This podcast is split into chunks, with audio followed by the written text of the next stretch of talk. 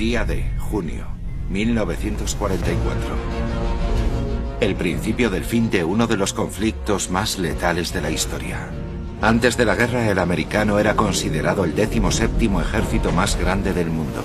Al acabar, el número uno. En su esfuerzo por mantenerse como la preeminente superpotencia mundial, el gobierno estadounidense usó su comportamiento encubierto que permitía experimentar con sus propios ciudadanos. Su propósito, aumentar el poderío militar americano. La cantidad de este tipo de programas supera los límites de la imaginación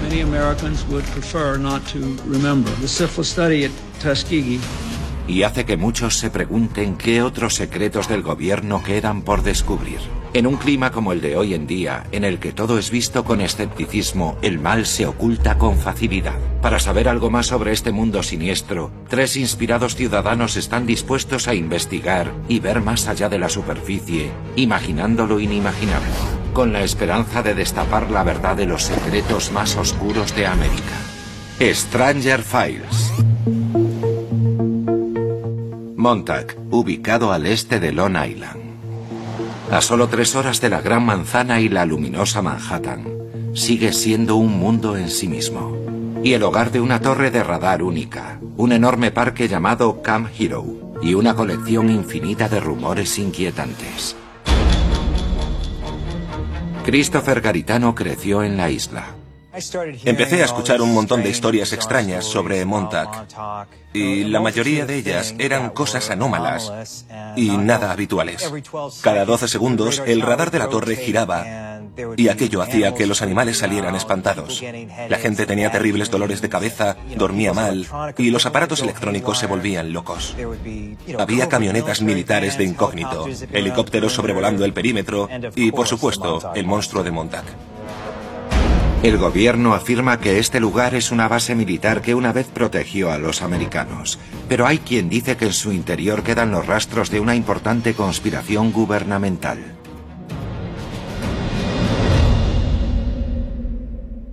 Cuando era niño, pasaba los veranos en Montauk. La historia de Garitano con Camp Hero se remonta a 1983, dos años después de que cerraran la base. Tendría unos ocho años. Estaba en la playa con mi tío y con mi padre, recogiendo conchas. Hubo un momento en que me alejé de ellos y fue en ese momento cuando vi aquellas enormes bolas de hierro, unas cosas esféricas con pinchos saliendo de ellas. Y en ese preciso instante apareció un militar y nos dijo que nos fuéramos, que no podíamos pasar de ahí. Una base abandonada que aún asegura su perímetro. Garitano y su padre se percataron de la misteriosa contradicción. Aquel fue un momento tremendamente importante porque despertó mi curiosidad. Pensé, si la base está cerrada, ¿por qué la siguen vigilando? ¿Qué esconden? En los años siguientes realizará más de 100 viajes para investigar. Y no está solo en esto. Con los años, multitud de personas han invadido el perímetro de la torre.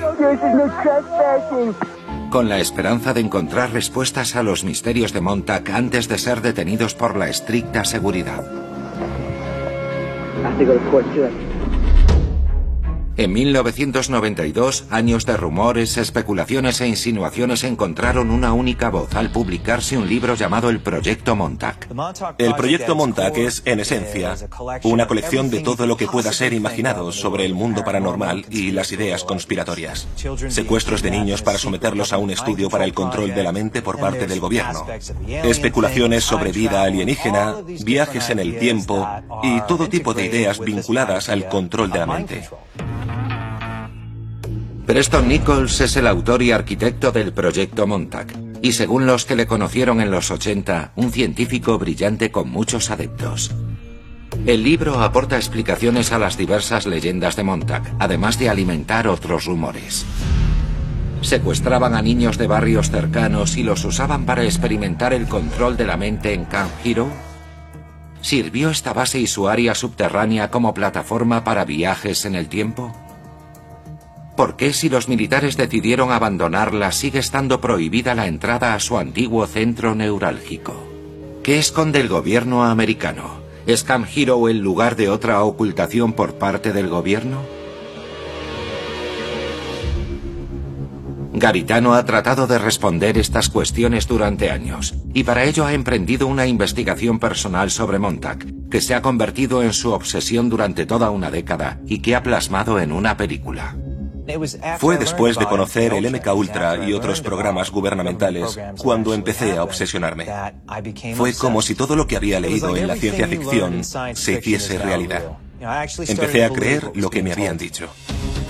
Garitano en 2015 reunió todos esos años de rodaje en un documental que llamó Las Crónicas de Montag, que permitió a Nichols y a sus seguidores contar cada detalle.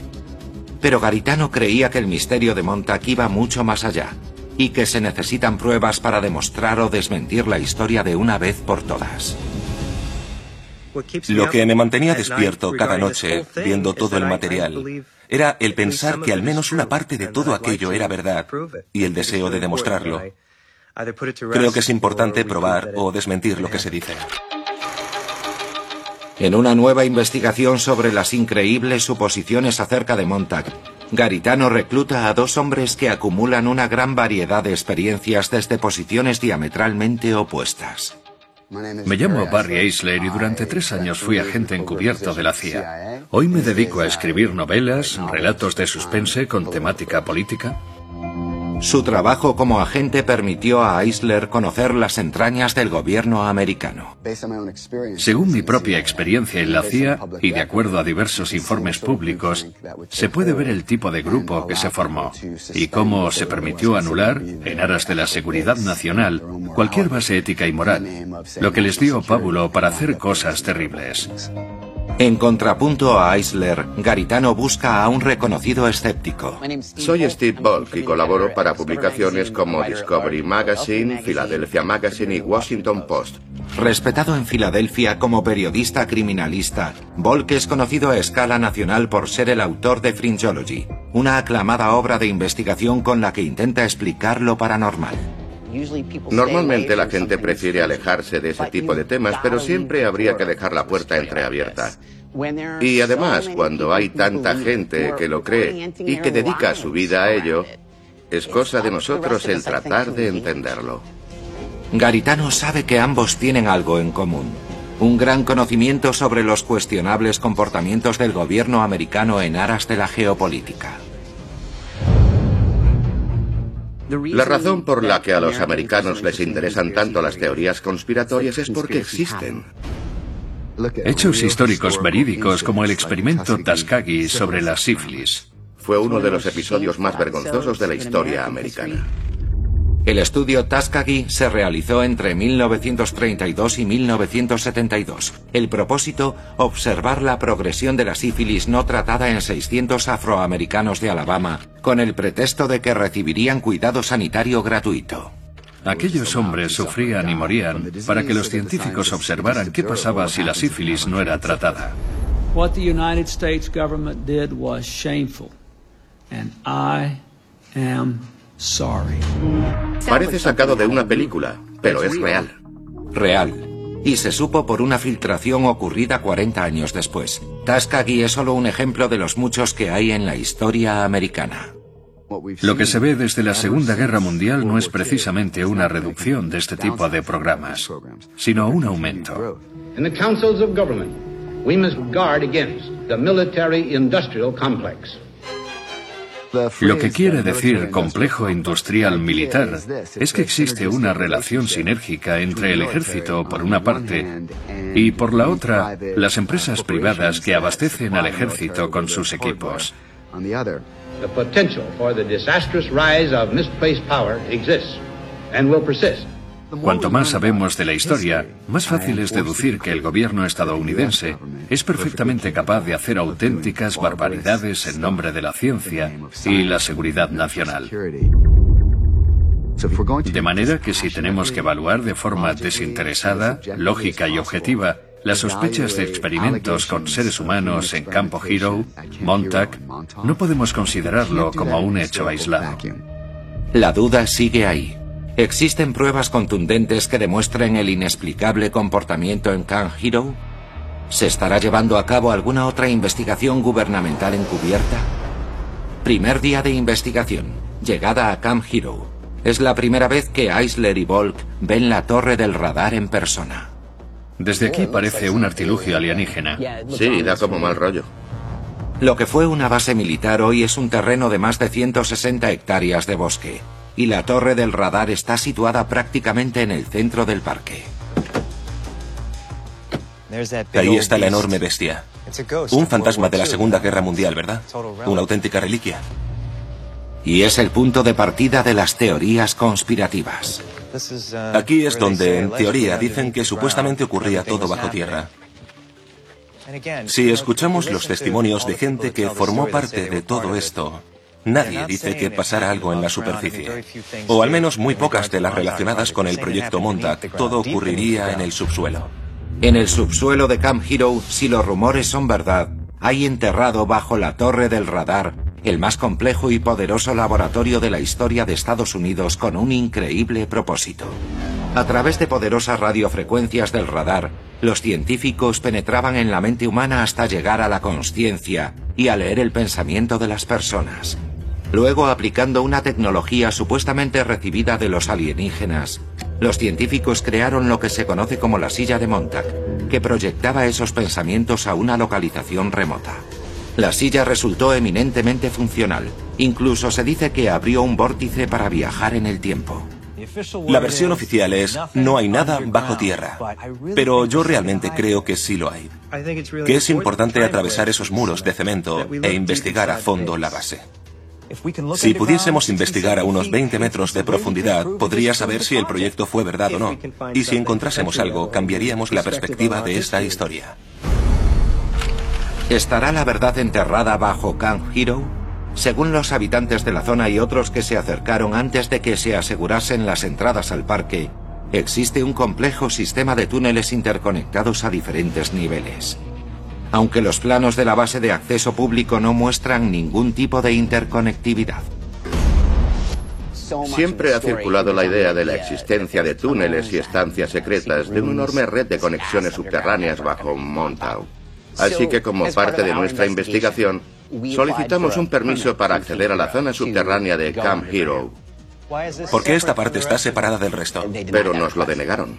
He visto miles de programas en los que hay gente que visita edificios abandonados o lugares peligrosos siempre que se adopten medidas de seguridad. ¿Por qué no íbamos a poder entrar en Camp Hero?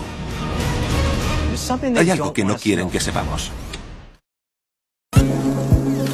Montauk, Nueva York. Para algunos, un pintoresco lugar de la región de los Hamptons, Long Island. Para otros, el escenario de una gran conspiración gubernamental. La gente de la zona lo tomará a broma o como un chiste. Pero es como tener como vecino a John Wayne Gacy durante 30 años pensando que es un hombre alegre, maravilloso e incapaz de hacer daño a nadie.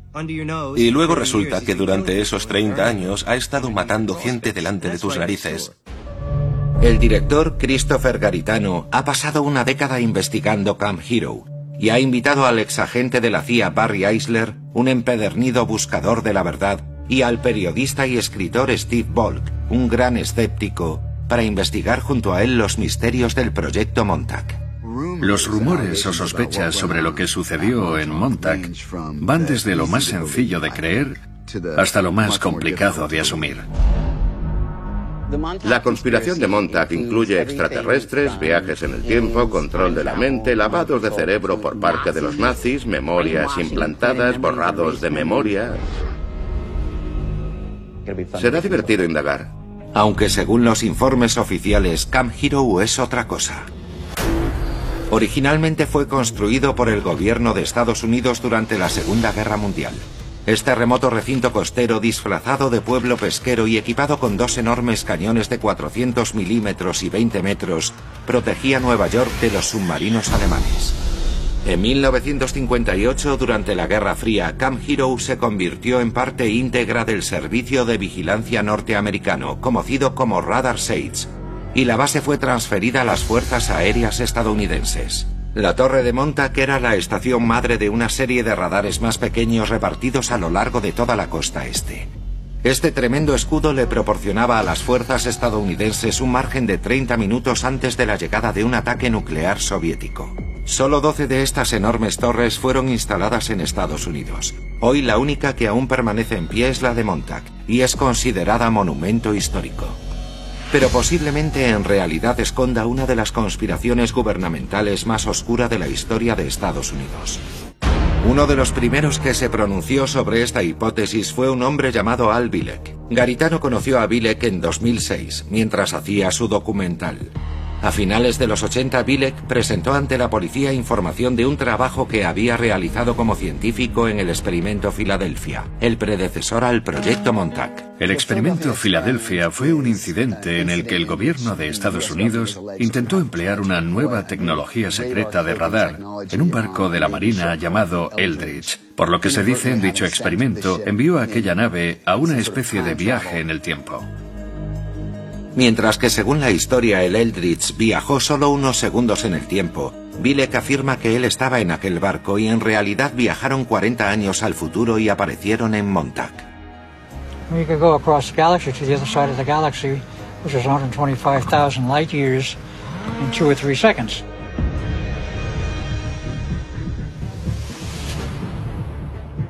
Mientras se abren camino a través de Camp Hero hasta llegar a lo que Bilek describió como el punto clave, se encuentran con quien parece ser un trabajador del parque.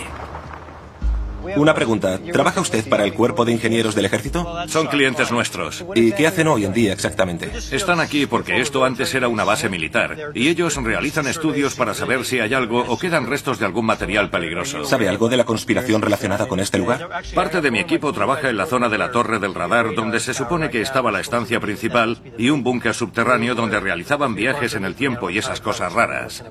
Pero no tengo certeza, de verdad que no. Solo soy botánico. Desconozco los detalles exactos.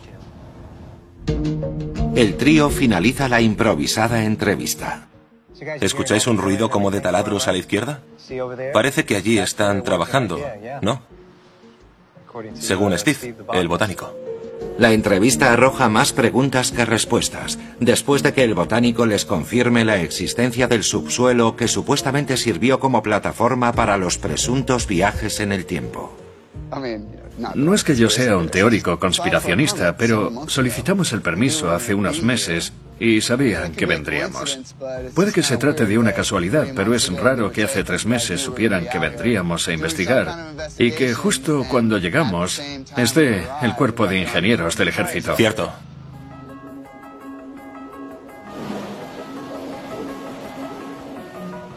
Tíos, qué preciosidad. Es una maravilla. Viendo esto es difícil pensar mal de este lugar.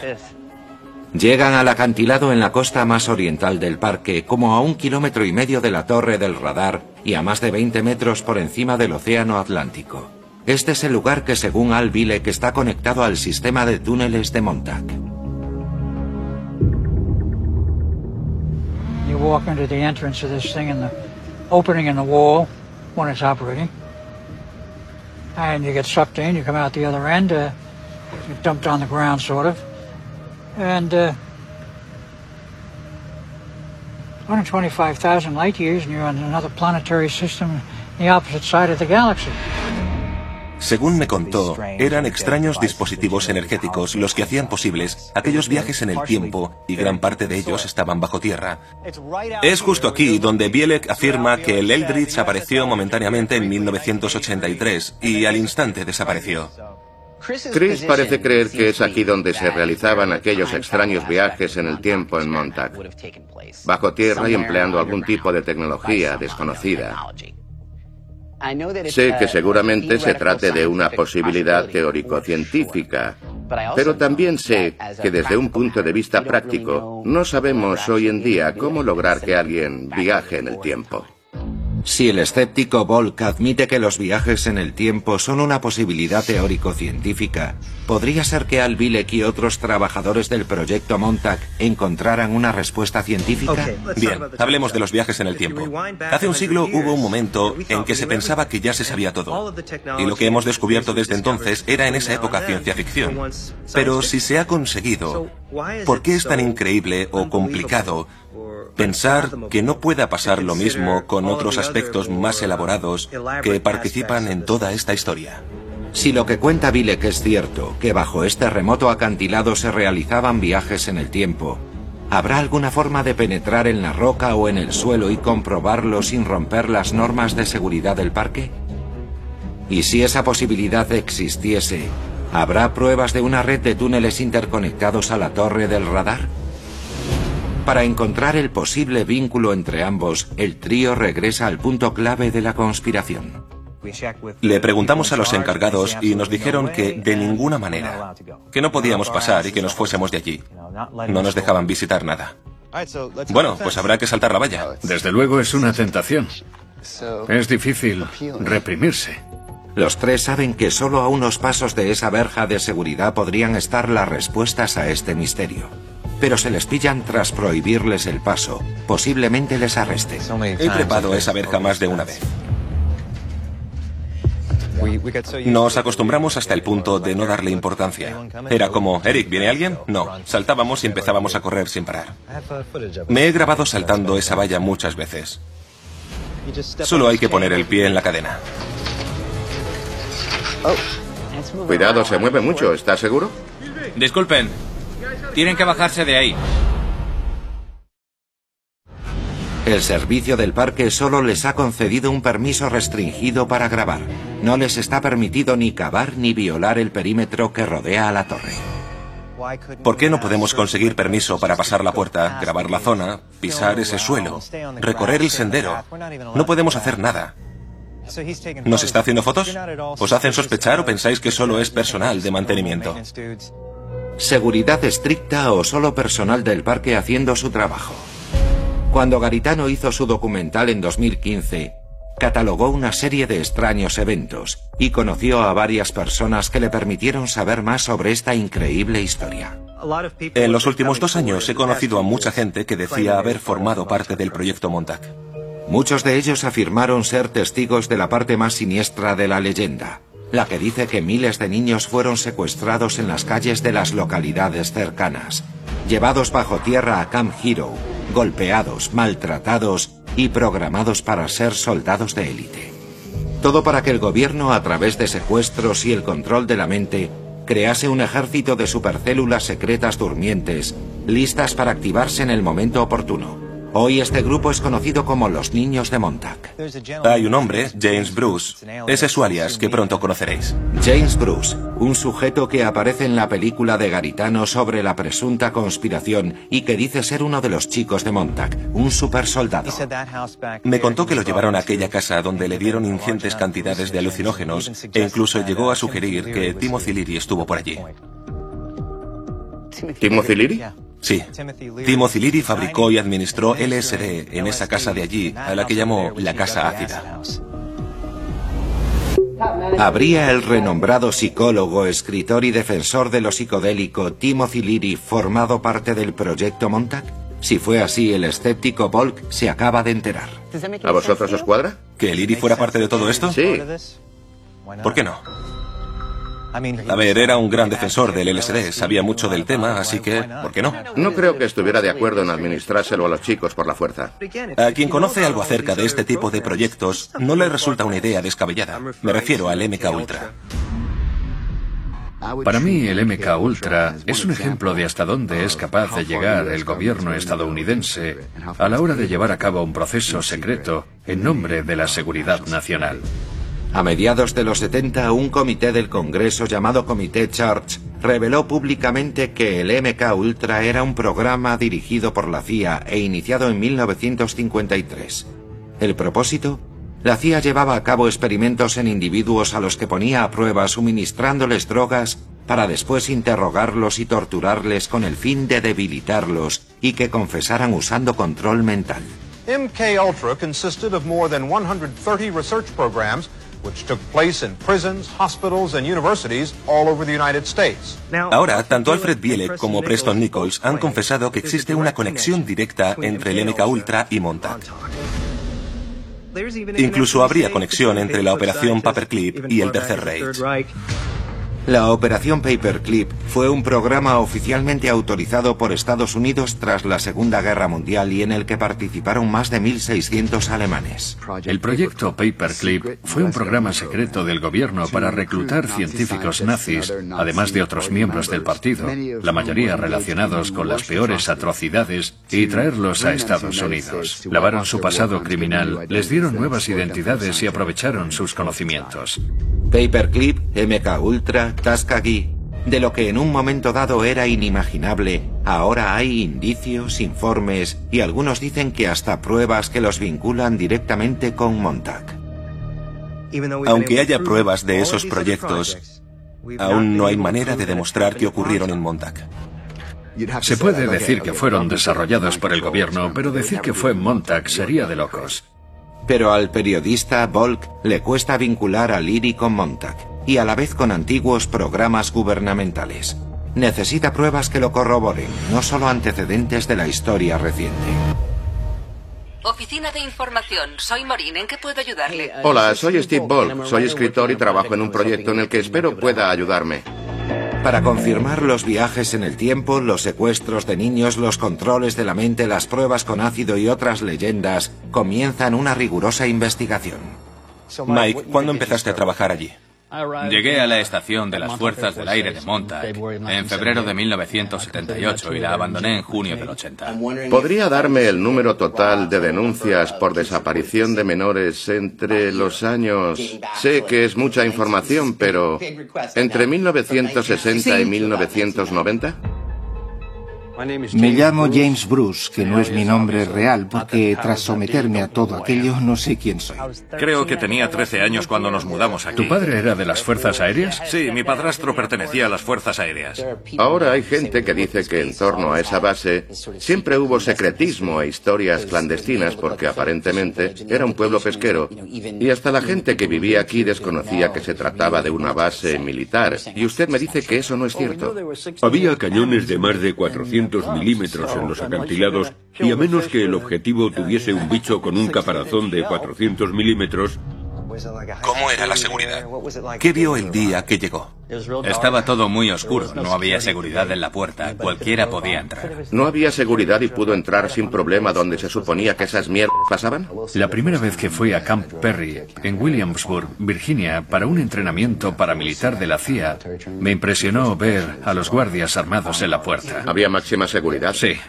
Sí que he oído rumores. ¿Cuando vivíais aquí? Sí, viviendo aquí. Se oyen muchos rumores. Pero nunca llegamos a ver nada. ¿En los 80 oíste algo acerca de viajes en el tiempo? Sí, claro, se oían cosas. Antes de que se escribiera ningún libro. Sí. ¿Sabe usted algo de esas oscuras historias acerca de niños raptados en las localidades de la zona? Si pasó eso, yo nunca lo supe. Nunca he oído hablar de eso. Te exprimían la mente con diferentes tipos de ácido para que sintonizáramos nuestros pensamientos. Te decías, ¿cómo mierda sabe eso? Y era por estar en la misma onda. ¿Qué crees que utilizaron contigo? ¿Cuál era el propósito del experimento? Que me calmara para probar la silla. Un dispositivo de teletransportación. Era como si te arrancaran el alma y ésta saliese de tu cuerpo por los cables. Sientes que vuelas mientras sigues sentado. Realizaron 25 entrevistas más a personas relacionadas con Montag, recibiendo multitud de negativas, indirectas y especulaciones. Hasta que conocen a un habitante de la zona, Brian Minnick. Él les dará la respuesta a sus investigaciones. Mis amigos y yo fuimos a explorar y a recoger cualquier cosa que viésemos. ¿Y has traído algo para que lo veamos? Esa es una entrada. Recoges la zanja y bajas los escalones hasta llegar a una puerta que te lleva al sótano.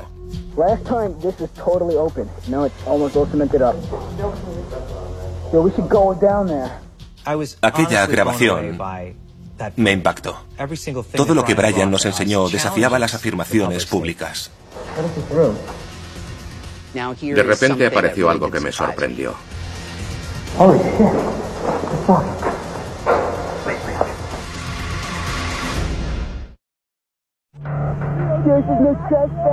Original de los Hamptons, Brian Minnick ha pasado 30 años recorriendo el subsuelo de Camp Hero, Nueva York, grabando, haciendo fotos y recabando documentación relacionada con esta antigua y misteriosa base militar. Una base que muchos aseguran sirvió para ocultar programas gubernamentales secretos de control mental y viajes en el tiempo. Recuerdo ir cuando tenía unos 11 años, en 1987, con unos amigos de la familia, y entramos en uno de los búnkers. No empecé a explorar todo aquello hasta que descubrí el libro. A partir de ese momento, solo pensaba en conseguir entrar. ¿Cuál fue la prueba más convincente o lo que más te convenció de todo lo que viste en todos los años que llevas investigando Camp Hero? Hay muchas cosas extrañas, pero fue la suma de todas lo que me convenció.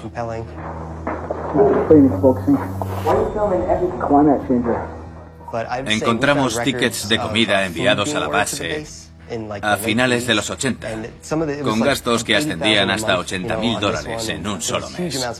Eso es muchísima comida. La base se cerró en 1981 y se puso a disposición del parque en el 84. Minnick encontró tickets de finales de los 80. 80 mil dólares en un solo mes. Sí, como para abastecer a toda una ciudad. Eso es comida para dos bodas. ¿Tienes esos tickets? No, los cogimos y salimos con ellos. Pero empezaron a perseguirnos y enseguida los tiramos. De lo que me arrepiento bastante, la verdad. Yo también lo lamento. Grabaciones realizadas de 1993 al 95, una década después del cierre de la base. En este raro vídeo de Brian vemos Camp Hero antes de que las entradas fueran selladas. Debía ser increíble ir a investigar con los amigos y ver cosas que ya no están ahí. Todo eso hace que esta grabación sea única. Sí. Un material fantástico. Gracias. Llevo ocultando esto mucho tiempo y me encanta verlo mostrado. Es genial. ¿Tienes más? Sí. Una habitación con las paredes coloreadas. Aquí la veis mejor. Y estas son en blanco y negro. Genial, qué interesante. Después de tantos años oyendo hablar de habitaciones del ácido, Brian nos muestra esas fotos y esas grabaciones. Las habitaciones del LSD. Mirad qué buenas fotos. Qué interesante. Me parece muy curioso, pero ¿por qué? ¿Por qué pintarían así esta habitación? Fijaos en el techo. No hay ni una sola pincelada, ni en el techo ni en el suelo. Y el papel pintado de la otra habitación. Sí. Qué diseño tan raro. Ese fue un gran momento en la investigación porque hubo algo que realmente nos sorprendió. Si os fijáis, los enchufes no están pintados, ni los marcos de las puertas tampoco. Está hecho por profesionales. No sé por qué el gobierno pintaría así las estancias. Está claro que los niños no fueron. Eso no era vandalismo, estaba muy bien hecho. Aquellas fotos despertaban los fantasmas de los que hablaba James Bruce.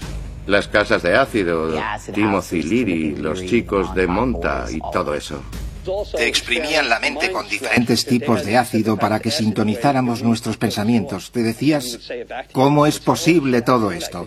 Y era por estar en la misma onda. La pregunta es, ¿para qué era aquello? ¿Por qué pasaba? Y creo que la mejor explicación que he escuchado es que sí, estaban suministrando ácido.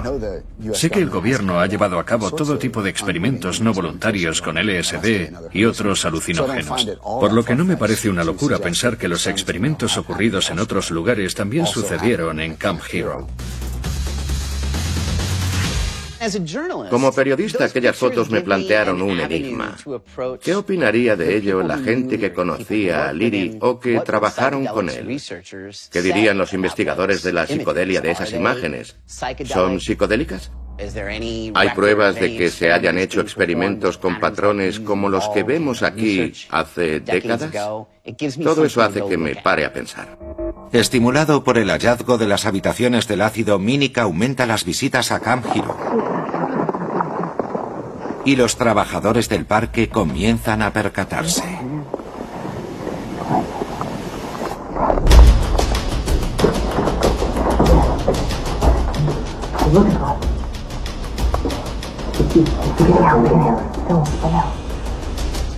¿Y cuando os perseguían, sabes quiénes eran vuestros perseguidores?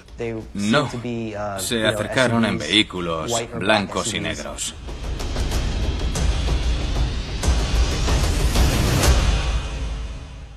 También había vigilancia aérea, incluso helicópteros. Era muy habitual que saliéramos de nuestro escondite y los tuviésemos encima. ¿Cuántas veces viste aparecer un helicóptero? Unas cinco o seis veces al menos. ¿Y en el helicóptero ponía algo? Eran totalmente negros. Tenemos una extraña grabación de un helicóptero acechando un barco. Casi podríamos decir aterrizando sobre él. En este vídeo, la seguridad de la base persigue a los chicos una década después de que fuese oficialmente clausurada, lo que lleva a una pregunta obvia. Una vez visto, ¿prueba este vídeo que la posición oficial del gobierno es un tanto hipócrita? ¿Por qué razón decidiría omitir ese sistema de túneles subterráneos de los planos si no era porque pretendían ocultarnos algo? ¿Alguna vez recorriste los túneles de los que tanto se habla? Muchos con los que hablé estos años aseguran que han estado ahí abajo. Logré llegar varias veces abajo, a los sótanos y a los búnkers en el interior de la colina.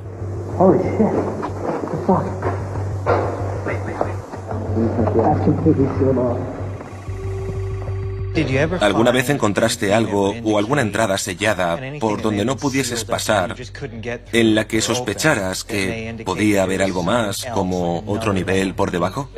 ¿Encontraste algo así? Sí, por supuesto, y se nota. Como al tocar los muros, sientes que hay maquinaria funcionando en algún sitio. Ahí estamos yendo al radar Sage. La última vez que estuvimos, la puerta estaba abierta. Y esto fue solo un mes después. Mirad, esto es importante. Se trata de una entrada al sótano. Recorres la zanja y bajas los escalones hasta llegar a una puerta que te lleva al sótano.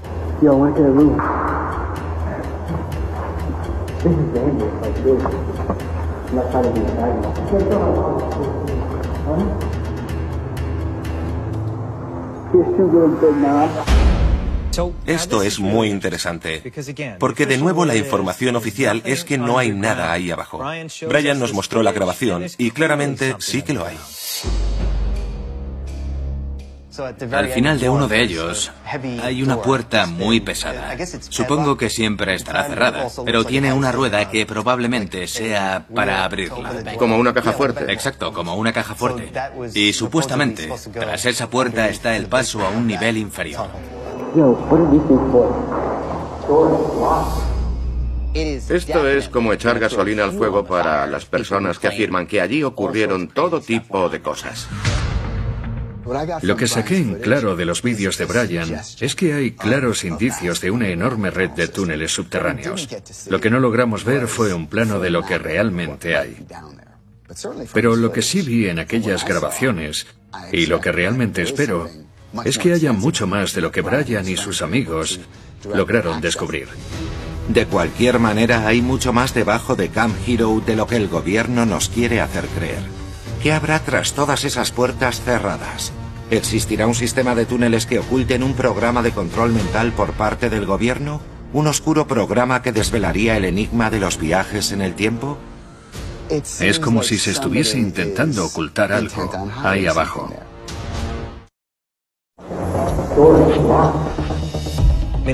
¿Cómo no se va a dudar de que haya algo oculto cuando persiguen a chavales con helicópteros o hay una casa del ácido? Hay algo ahí abajo. Es muy interesante. Garitano, Eisler y Volk investigan los secretos que rodean a Camp Hero, una antigua base militar donde se sospecha que se realizaron pruebas clandestinas con ácido, control de la mente, raptos de niños y viajes en el tiempo por parte del gobierno. Estas grabaciones caseras parecen ser el primer punto de inflexión en la investigación. Esto es importante. Se trata de una entrada al sótano. Y revelan la existencia de un sistema de túneles subterráneos que en los planos ofrecidos por el gobierno se ocultan. Pero, ¿cómo de grande será ese sótano y qué más cosas esconderá? Solo hay una manera de descubrirlo. Hay que ver qué hay ahí abajo, y para ello el trío recurre a un equipo de geofísicos. Analizarán el terreno para encontrar pruebas del programa encubierto conocido como Proyecto Montauk. Seguro que habéis oído hablar de las leyendas de la zona y de lo que puede haber enterrado aquí.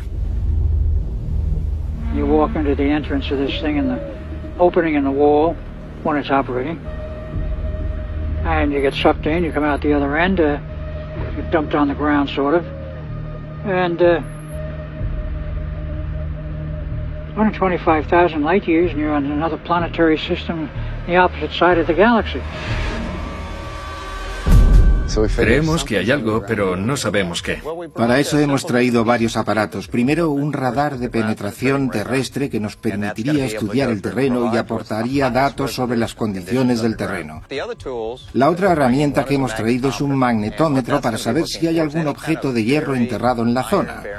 Y el siguiente método sería un escáner de resistividad eléctrico con el que conseguiremos literalmente seccionar el terreno de manera vertical y buscaremos los cambios ocurridos en las propiedades eléctricas del suelo y de las rocas. Muy bien, pues vamos allá. Someterán dos zonas diferentes al análisis geofísico. La primera bajo este acantilado, donde tratarán de buscar alguna anomalía en el terreno. La segunda a menos de un kilómetro al interior para comprobar si existe ese sistema de túneles que no aparecen en los planos. Estoy deseando ver trabajar a los geólogos porque no están vinculados de ninguna manera con Montag, ni con las conspiraciones en general, por lo que sé. ¿Vas a usar los 250 MHz? Comenzaremos con una frecuencia baja. Son investigadores y tienen los instrumentos para medir las cosas de forma científica y fiable y determinar si hay algo ahí abajo y con qué grado de certeza. Está usando el sistema de baja frecuencia para tratar de obtener la profundidad máxima de penetración. Y yo empleo el de frecuencia más alta para obtener alrededor de dos metros. En términos de radar, este sitio es bastante... Agradecido. Exacto, y eso juega a nuestro favor. Con las pruebas del acantilado ya realizadas, el equipo emprende el camino hacia la segunda área, la zona clave de la conspiración. Todos los que hablan de esta leyenda, todos los que saben algo sobre ella, suponen que la base subterránea está bajo esa enorme torre o estos edificios de aquí. Así que lo mejor sería acercarnos todo lo posible a la zona. ¿Podemos acercarnos un poco más? Garitano lleva observando los alrededores de Montag más de una década y sabe que los geofísicos y sus posibles hallazgos subterráneos son la mejor opción para demostrar la conspiración. Personalmente es muy importante para mí el que encontremos algo de verdad acerca de todo esto. Hemos ocupado mucho tiempo de estos caballeros dejándoles contar sus historias. Pero cualquier prueba que corrobore las sospechas tendrá que esperar. Los resultados científicos llevan su tiempo. Y mientras esperan los datos, pasan a la fase 2 de la investigación. Les han otorgado acceso y una oportunidad única para grabar el testimonio de la última leyenda viva del proyecto Montag, Preston Nichols. Así como el del chico Montag más famoso del país, el controvertido Stuart Swerdlow. Estaba deseando poder reunirme personalmente con ambos. Aprendí ciertas habilidades interesantes, útiles y relevantes durante los entrenamientos con la CIA, acerca de qué buscar durante el reclutamiento de un agente, el cómo valorarlo o incluso cómo desenvolverte en una embajada, ese tipo de cosas. ¿Cómo saber que alguien es genuino, que está diciendo la verdad? Mira cómo parpadea. Se nota que está nervioso. Los chicos de Montag, un grupo de personas que dicen haber sido raptadas en las décadas de los 70 y los 80 para ser llevados a las entrañas de Camp Hero y padecer en sus túneles lo indecible. Uno de esos chicos fue Stuart Swirlow, el más conocido de todos ellos. Swirlow y su esposa han invitado al director garitano, al exagente de la CIA Barry Eisler y al periodista escéptico Steve Bolk a su casa de Michigan para grabar una entrevista. Empecemos por el principio. ¿Cómo se involucró en el proyecto Montag? En 1970 me captaron al inicio del proyecto y permanecí allí 13 años, hasta 1983.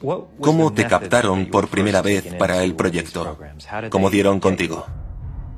Al principio empleaban niños abandonados, marginados, huérfanos, drogadictos, y luego ya se dieron cuenta de que era mejor tirar de gente con cierta genética, personas con antecedentes más propicios para experimentos más avanzados. Y ahí entré yo. A todos aquellos chicos les borraron los recuerdos, alteraron su genética y no siempre podían recordar lo que había pasado. Y si lo hacían era en forma de pesadilla o flashback. Pero a mí no consiguieron borrarme la memoria. Para ellos yo era una anomalía.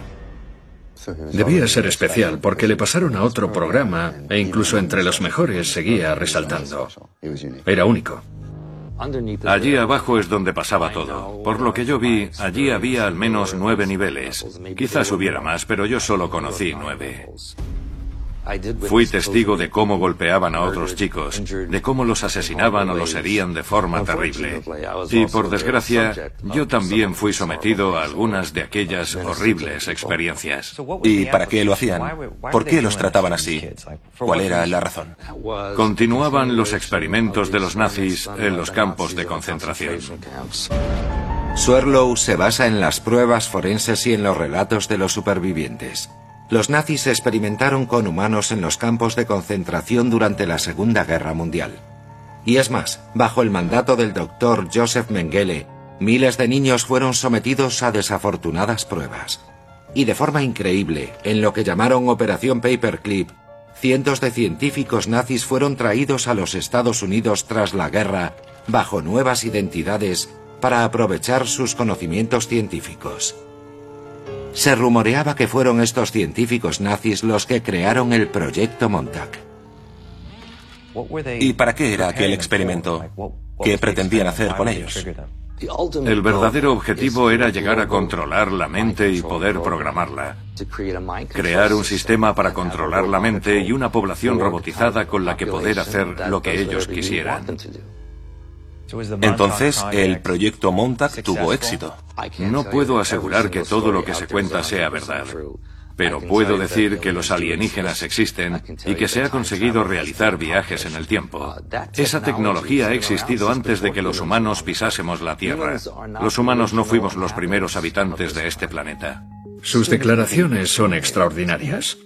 Has entrevistado a mucha gente con testimonios extraordinarios. Gente que, por ejemplo, ha visto ovnis. Y entiendo que haya un punto de nerviosismo cuando vas a contar algo y temes que te tomen por loco. Ese tipo de cosas causa inquietud y reticencia. ¿Tú ves a Stuart así o diferente? Diferente. Se le ve seguro de sí mismo en comparación a otros que he entrevistado que siguen intentando procesarlo, integrarlo o entenderlo. Parece tener una idea muy clara y completa de cómo funciona todo esto, desde los Illuminati a los extraterrestres u otros sistemas estelares. Ahí viene. Muy bien. Buen trabajo. Gracias. Genial, tenemos mucha información. ¿Qué preguntas tenéis para Stewart? No quiero que se quede nada en el tintero. Steve tiene una buena lista. Muy bien. Sí.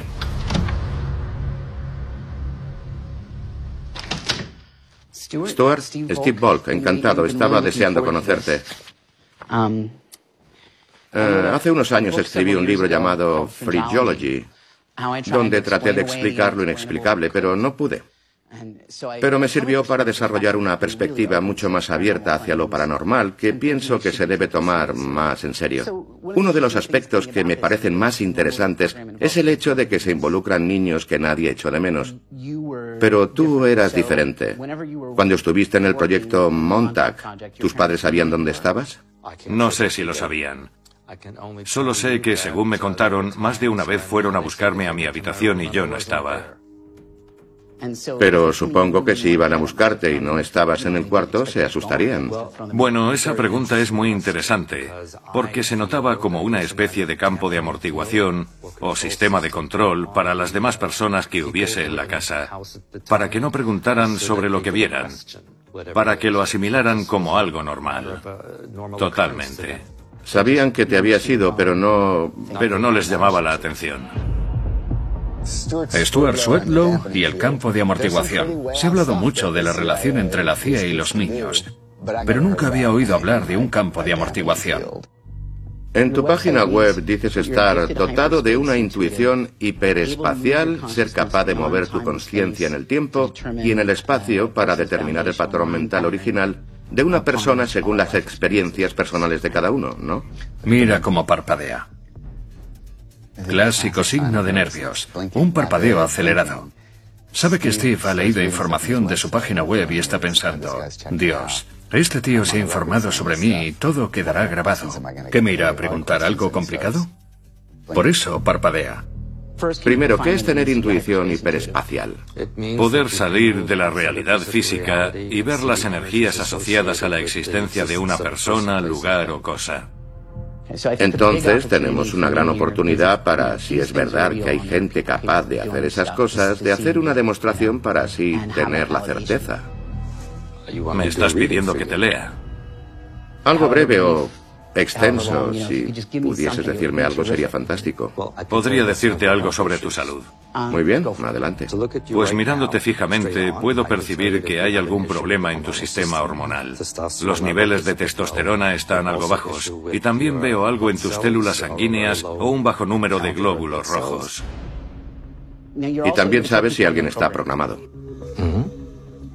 Todos lo estamos. Todos lo estamos. En este planeta sí. Entonces yo estoy programado. Claro que sí. Todos lo estamos. ¿Cómo lo anulamos? ¿Cómo nos desprogramamos? Eso supone repetir lo escrito en muchos libros. Desprogramarnos consiste en muchas cosas. Es interesante porque tienes un amplio conocimiento de cómo se programa a las personas, de cómo desprogramarlas y las relaciones de los extraterrestres con todo esto, pero no conseguimos ninguna prueba. Por ejemplo, de Montauk y del proyecto que se llevó a cabo. No se consiguen pruebas porque si el gobierno admite esto, debería responsabilizarse de toda la gente a la que ha herido y hecho daño. Esto nunca lo admitirán. Es que lo que pasa es que en otras conspiraciones gubernamentales anteriores siempre ha habido un clima de persecución, con esfuerzos tendentes a pararlo todo antes de que alguien hablara y que todo el mundo empezara a creerlo, ¿no? Me encarcelaron. Me amenazaron. Me acosaban todas las semanas. Sí, me acosaban todo el tiempo. Hablemos de la cárcel. ¿Cuándo te encarcelaron? Estuve preso de 1900 del 92 al 93, creo. ¿Por qué? Por fraude bancario. Y te declaraste culpable, ¿no? Me obligaron porque amenazaron a mi familia. Hay una organización sin ánimo de lucro llamada CAD Education Institute, dirigida por Rick Ross, en la que hay un foro público donde la gente preocupada por lo que otros grupos dicen... Disculpad, tengo que interrumpir. Ya estamos. Eso... No me gusta mucho no, a a mí dónde está tampoco. queriendo y que llegar. sepa que sé perfectamente de quién habla y quién ha escrito esas cosas. Y que sepa que son mentira.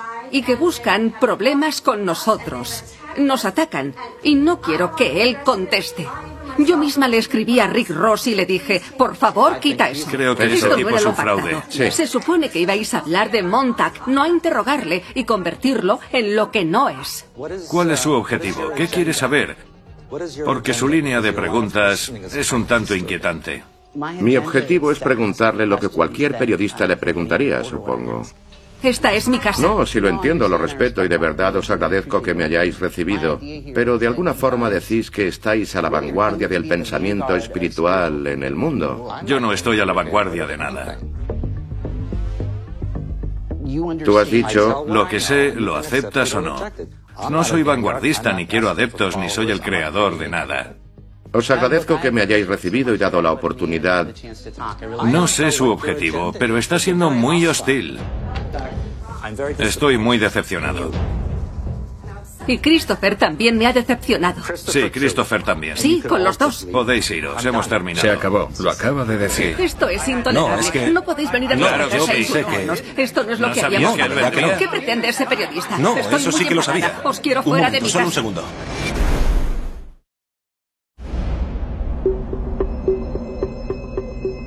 Una experiencia diferente. Jamás me habían echado de una casa. En 20 años de carrera, ni de una oficina, ni de una entrevista. ¿Y qué ha pasado hoy? Estoy convencido de que nadie le había hecho antes preguntas así. O por lo menos no un periodista serio, documentado e informado. Y no han sabido cómo manejarlo. Bien, ahora mi pregunta es, ¿convierte esto al proyecto Montauk en una mentira? Es una buena pregunta. El hecho de que hayamos descubierto a alguien que se ha aprovechado del tema Montag para engañar a la gente no significa que las cuestiones de base no sean ciertas. Este solo es un oportunista que busca sacar provecho, pero eso no demuestra que las cosas en sí no hayan sucedido. Esto es parte del reto al que nos enfrentamos. Será difícil encontrar una prueba definitiva y contundente que confirme todos los interrogantes. Los interrogantes del proyecto Montauk. Secuestros de niños para experimentar con humanos. Un gran programa del control de la mente. Experimentos con LSD. Y la exitosa aplicación de un dispositivo para viajar en el tiempo. Los interrogantes fueron presentados a Preston Nichols. Autor del proyecto Montauk, Nichols es el verdadero protagonista de la leyenda y el portavoz más activo de este misterio sin fin. El trío organiza una reunión con él, pero antes de emprender el camino a su casa, ubicada al norte de Nueva York, van a visitar a una vieja amiga y seguidora para preparar la entrevista más importante hasta la fecha. Vamos a visitar a una mujer llamada Doreen Bachman. Estuvo en las primeras reuniones psicotrónicas con Preston Nichols y Bielek a mediados de los 80. Hola Dorin. Encantado, soy Christopher. Estamos aquí para hablar de tu experiencia en los primeros grupos psicotrónicos con Preston Nichols. Preston era un hombre brillante. La gente de su entorno consideraba que era un auténtico genio. Era muy conciso al hablar y era capaz de hacer que pareciese sencillo cualquier tema científico, por muy complicado que fuera.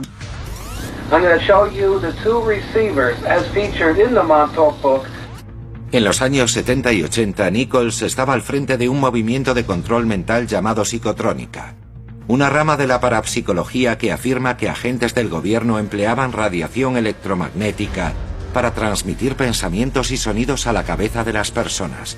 Sus seguidores, como Dorin, afirman que era capaz de cosas increíbles.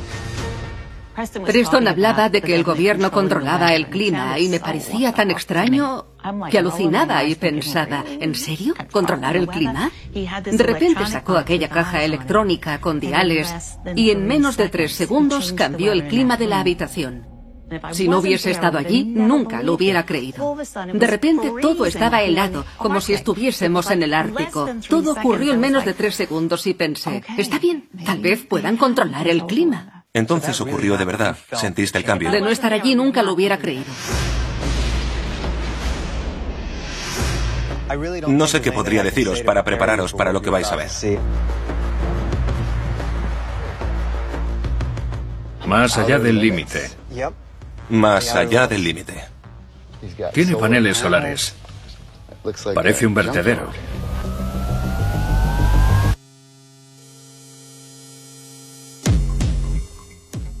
He estado en algunos lugares muy interesantes cuando trabajaba para la CIA, lugares secretos y, y también he viajado por todo el mundo, pero nunca he visto algo parecido a lo que vi en el campamento de Preston. Esto es una cacerola normal. Es para prevenir las microondas que el sistema satelital lanza sobre el planeta. Lo mejor es el metal sólido, que no esté deteriorado. Preston, ¿dónde estamos ahora mismo? ¿Qué es este lugar? Esto es mi laboratorio metafísico. Un sistema de sonido amplificador de la mente y todos estos aparatos forman una gran máquina radiónica. ¿Y qué hace una máquina radiónica? Utiliza las energías cuánticas del sistema de sonido y las almacena en los tubos de vacío. Así puedo trasladar mis pensamientos a través del sistema de sonido a los tubos de vacío, alcanzar el nivel cuántico y hacer cosas, por así decirlo. Electrónica cuántica. ¿Eso existe? ¿Lo has oído alguna vez? ¿Y cuándo fuiste captado para el proyecto Montauk? ¿Recuerdas algo de ese momento? 1968. En el 68. Bueno, no estoy muy seguro. Recuerdo ir a algún lado a través del teletransportador y terminar en no sé dónde desmontando un enorme ovni. Y pensé que estaba en Montauk. This board right here, this is the Delta T antenna terminal interface. We can patch the OEO and the RF from here. Trabajabas en la torre del radar Sage. Sí, así es. Te enviaron para que trabajaras allí. Sí, algunos trabajos. ¿Y en aquel periodo llegaste a notar algo fuera de lo normal? Pues lo que allí hacían era generar un continuo espacio temporal paralelo en lo que yo trabajaba. Una vez que se retiró la memoria de esa línea del tiempo paralela, todo saltó. Todo saltó generando una gran confusión. ¿Cuándo te diste cuenta de que este era un proyecto de control de la mente? Sé que reclutaban fugitivos imaginados. Sí. Secuestraban personas y literalmente les destrozaban la mente. Los programaban y luego los recomponían para, básicamente, conseguir candidatos de Manchuria. Básicamente lo que querían era formar un ejército de supersoldados, los chicos de Montauk parecían ser parte de una especie de ejército nacido en el espacio. Probablemente fuese un ejército de en torno a un millón de personas. Están en la reserva, ya sabes, entre la gente, listos para ser activados y llamados. El exagente de la CIA, Eisler, y el periodista Volk están atentos aunque frustrados. Quieren pruebas de todas estas afirmaciones. No le queda mucho tiempo. ¿Hay algo que puedas mostrar como prueba para todas aquellas personas que duden de tu historia? Un placer, Steve Volk. Volk reemplaza al director garitano en la entrevista. El escéptico periodista de investigación entra en acción. ¿Dónde obtuviste el título de ingeniería? ¿Dónde te licenciaste?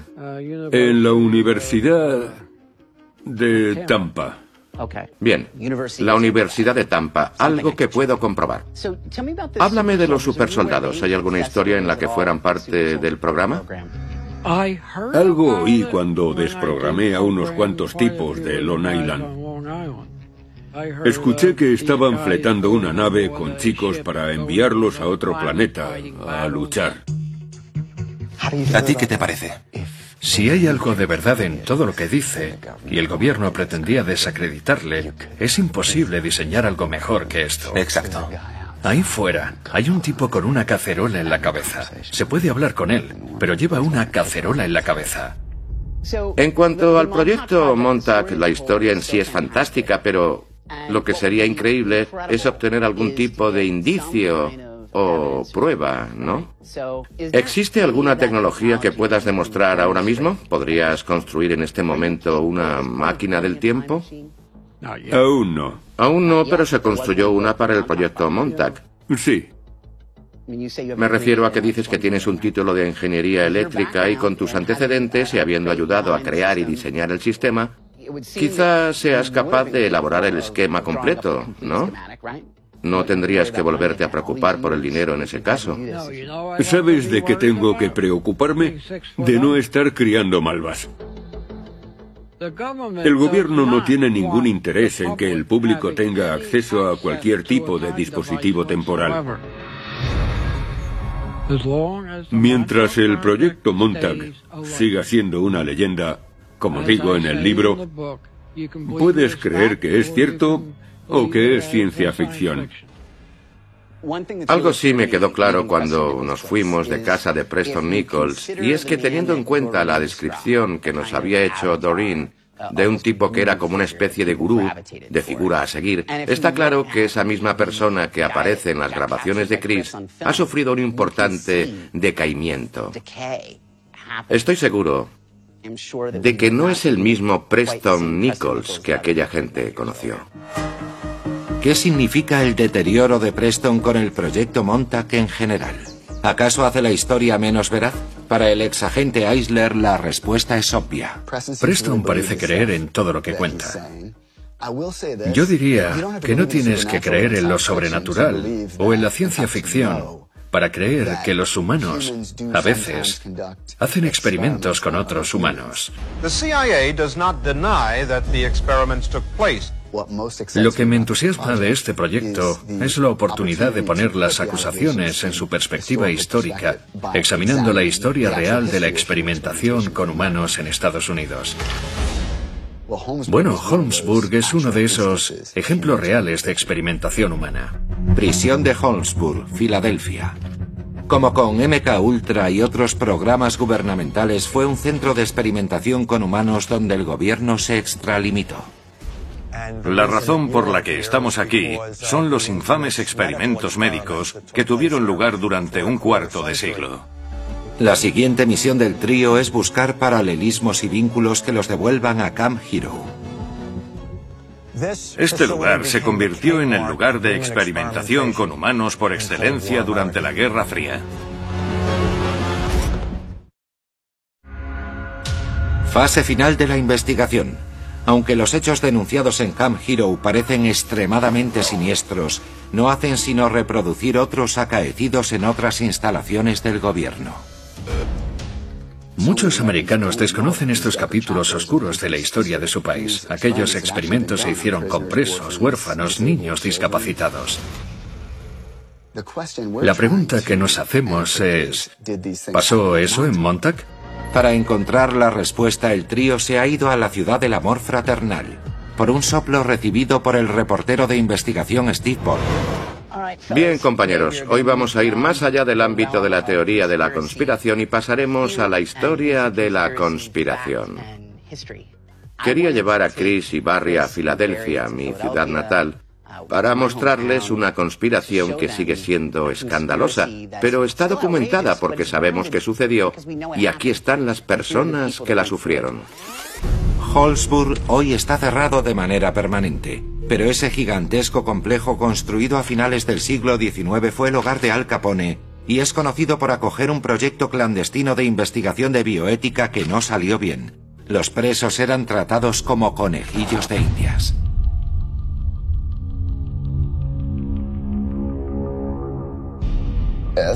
Esto es imponente. Mirad, puertas de hierro de cuatro metros y medio de alto. Caballeros, Hola, Allen Hornblom. Bienvenidos a Filadelfia, a la prisión de Holmesburg. Allen Hornblom, escritor y conferenciante, llevó un programa de alfabetización para adultos en la prisión a partir de 1971. Durante ese tiempo fue testigo de los episodios que nutrieron su trascendental trabajo de investigación y un clásico en el campo de la bioética, Acres de piel. Allen Hornblom ha escrito un libro repleto de notas a pie de página con entrevistas a muchos de los participantes y a las víctimas de esos estudios. Estas instalaciones se construyeron en 1895, a finales de la era victoriana.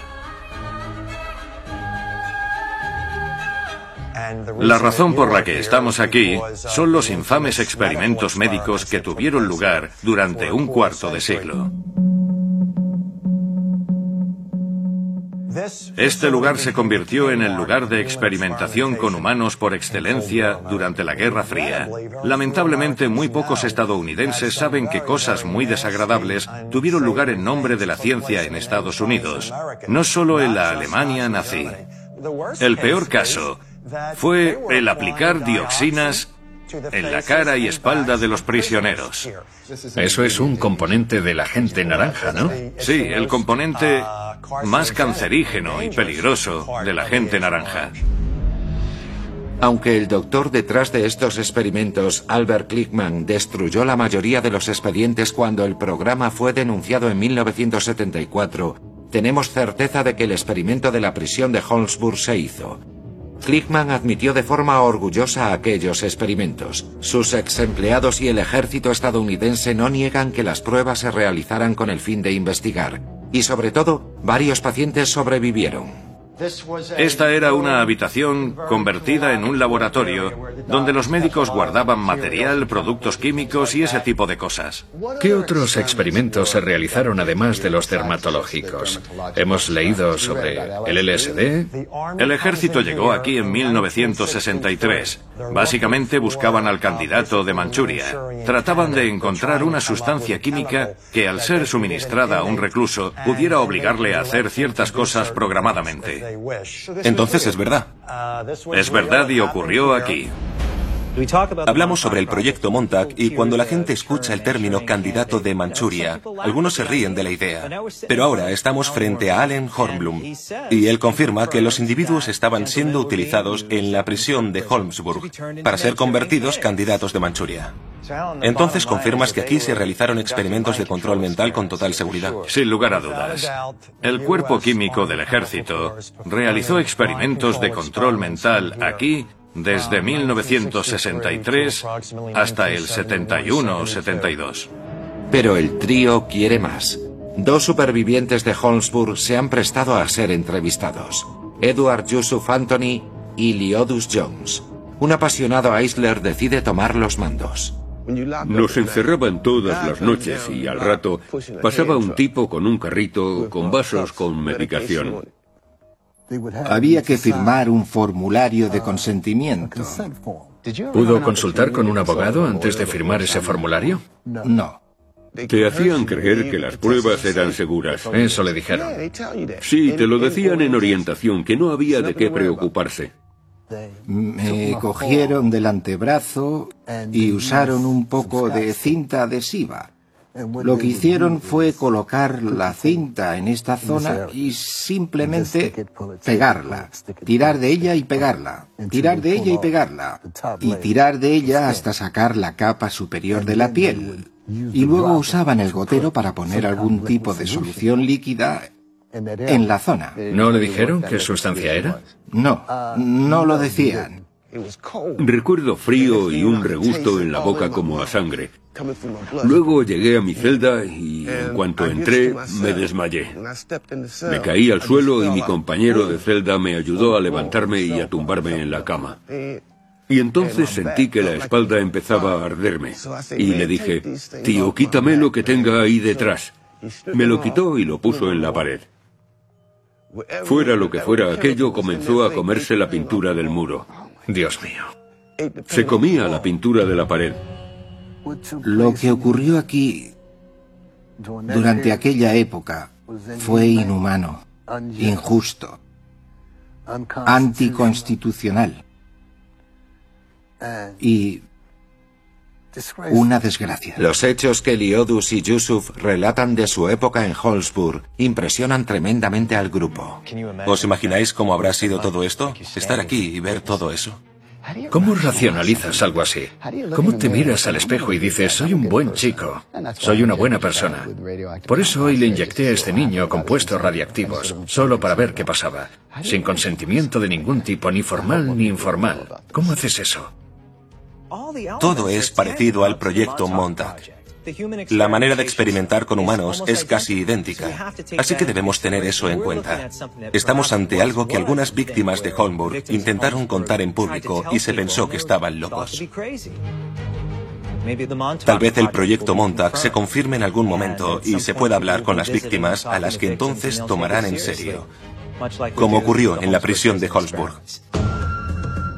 Para que esto suceda, una prueba definitiva como la que existe para Holmesburg necesita ser confirmada y descubierta.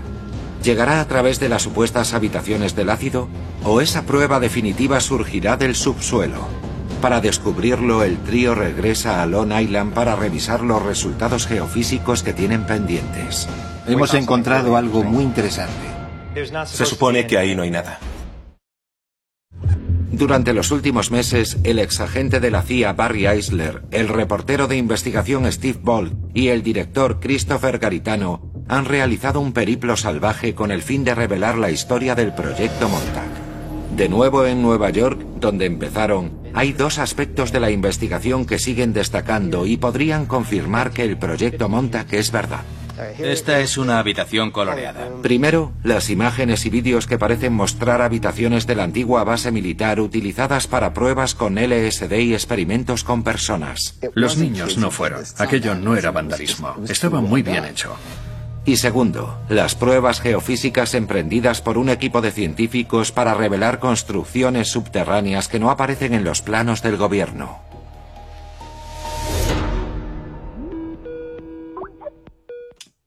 Hola, Steve. Hola. Muchas gracias. Te agradezco que hayas podido sacar este ratito. Mientras esperan los resultados, el periodista Volk pasa semanas estudiando todas las informaciones sobre las habitaciones del LSD y sus posibles vínculos con el gurú del ácido, Timothy Leary, y presenta sus hallazgos en el estudio de Garitano.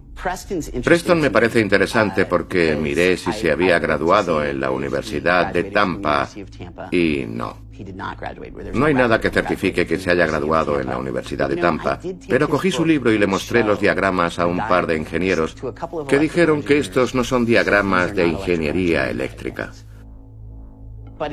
Para nosotros, el deterioro evidente de Preston supone un callejón sin salida para probar o refutar si el proyecto Montauk fue verdad. El siguiente paso fue llamar a algunos investigadores de la psicodelia de la época actual. David Nutt, Robin Cahar Harris, Ralph Messner, que ahora tiene 80 años y trabajó mano a mano con Leary. Messner dijo que él no veía nada particularmente psicodélico en esos patrones, pero Nat y Carhart Harris sí que lo ven.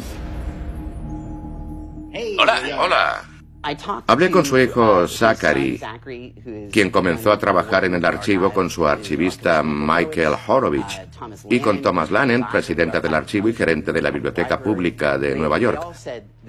Y todos me dijeron que la idea de que participara a sabiendas que es clave, ¿no creéis? Que sugerir que él supiera que estaba colaborando en experimentos con el ejército o el gobierno, quienes claramente pensaban convertir en un arma la misma droga que él empleaba como herramienta de liberación, es para ellos una idea descabellada. Por lo que yo recuerdo, se mantuvo fiel en sus afirmaciones en cuanto a que la psicodelia era una herramienta muy poderosa, capaz de hacer que el individuo pensara por sí mismo. En resumen, parece improbable que Timothy Leary tuviera algún papel en Montauk o en Camp Hero. Eso no significa que no se hicieran pruebas con ácido o experimentos con humanos. El trío se dirige a la centenaria instalación de Montauk para reunirse con el equipo del radar penetrante de tierra porque los resultados ya están listos.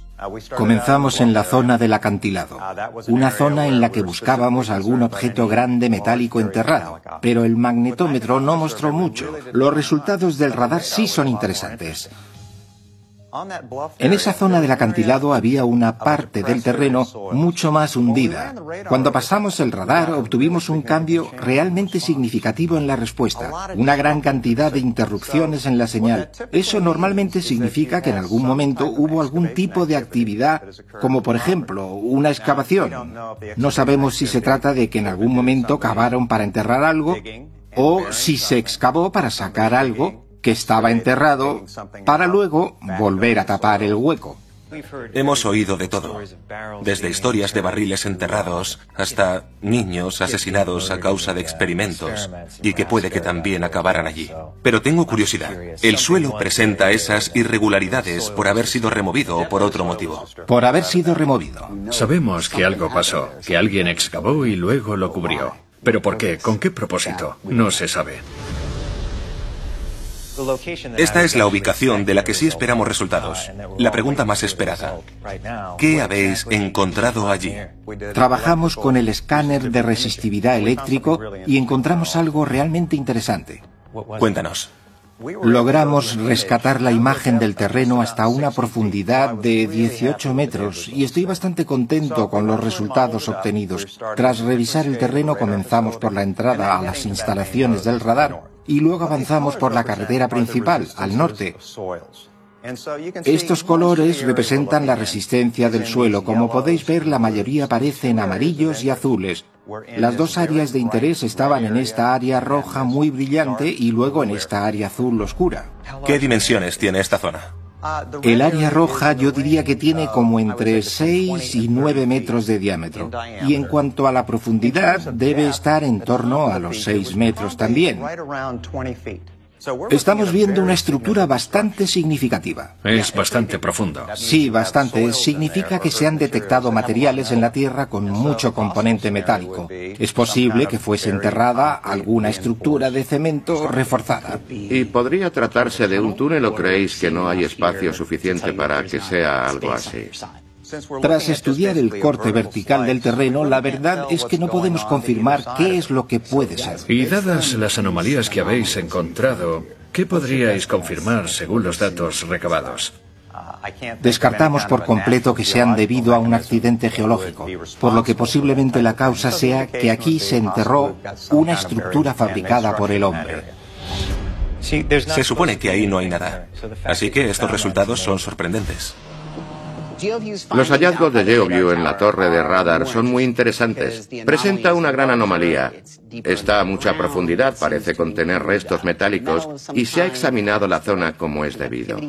Los planos que hemos visto no muestran ninguna estructura bajo tierra, entonces existe una anomalía. La pregunta es, ¿qué es? ¿Túneles subterráneos o simplemente, no sé, un tanque de combustible, una sala de almacenamiento? Está claro que algo existe en las entrañas de Camp Hero que no aparece en la documentación oficial del gobierno. ¿Acaso son pruebas definitivas las afirmaciones extraordinarias que constituyen el proyecto Montauk? Para Garitano es una prueba más que suficiente de lo que ha sido su obsesión durante más de una década. Después de todos estos años, por fin tenemos pruebas. Hemos encontrado algo bajo Camp Hero. Estamos ante la posibilidad de demostrar que es cierto, especialmente con los datos que conseguimos al final de nuestro viaje. Creo que en los próximos cinco años podremos saber qué sucedió y seremos una parte muy importante en todo esto. Para Eisler y Volk, explorar este extraño y misterioso lugar ha sido un paso hacia un objetivo mayor. El gobierno ha hecho cosas maravillosas. Estados Unidos es la nación más grande de la historia de este planeta, pero también ha causado muchísimo mal. Lo que ocurre es que nos topamos con un muro de secretismo del que solo salen filtraciones, y lo que se filtra son hechos atroces y horripilantes. El proyecto Stargate, el MK Ultra, el Área 51, la Operación Sea Spray, son solo unos cuantos proyectos vinculados como Montag a conspiraciones gubernamentales norteamericanas. Y todos merecen ser investigados por Stranger Files.